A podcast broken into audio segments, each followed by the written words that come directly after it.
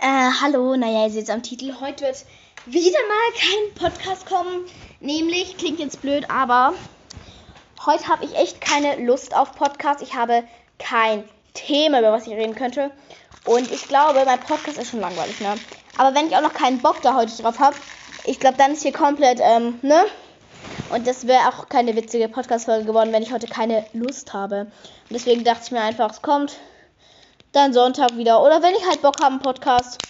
Und ich würde eigentlich sagen, dass wir dieses alle zwei Tage Ding jetzt hier auch aufheben, weil ihr seht gefühlt, jede zweite Folge ist eine Folge, wo ich sage, üps, sorry, heute kommt doch nichts mehr. Und deswegen, es kommt jetzt nicht mehr alle zwei Tage. Es kommt, wenn ich Lust habe. Ich werde versuchen, das so schon so dreimal die Woche oder so hochzuladen. Aber ich kann nicht versprechen, weil ich komme mir bei diesen Entschuldigungsfolgen immer ziemlich blöd vor.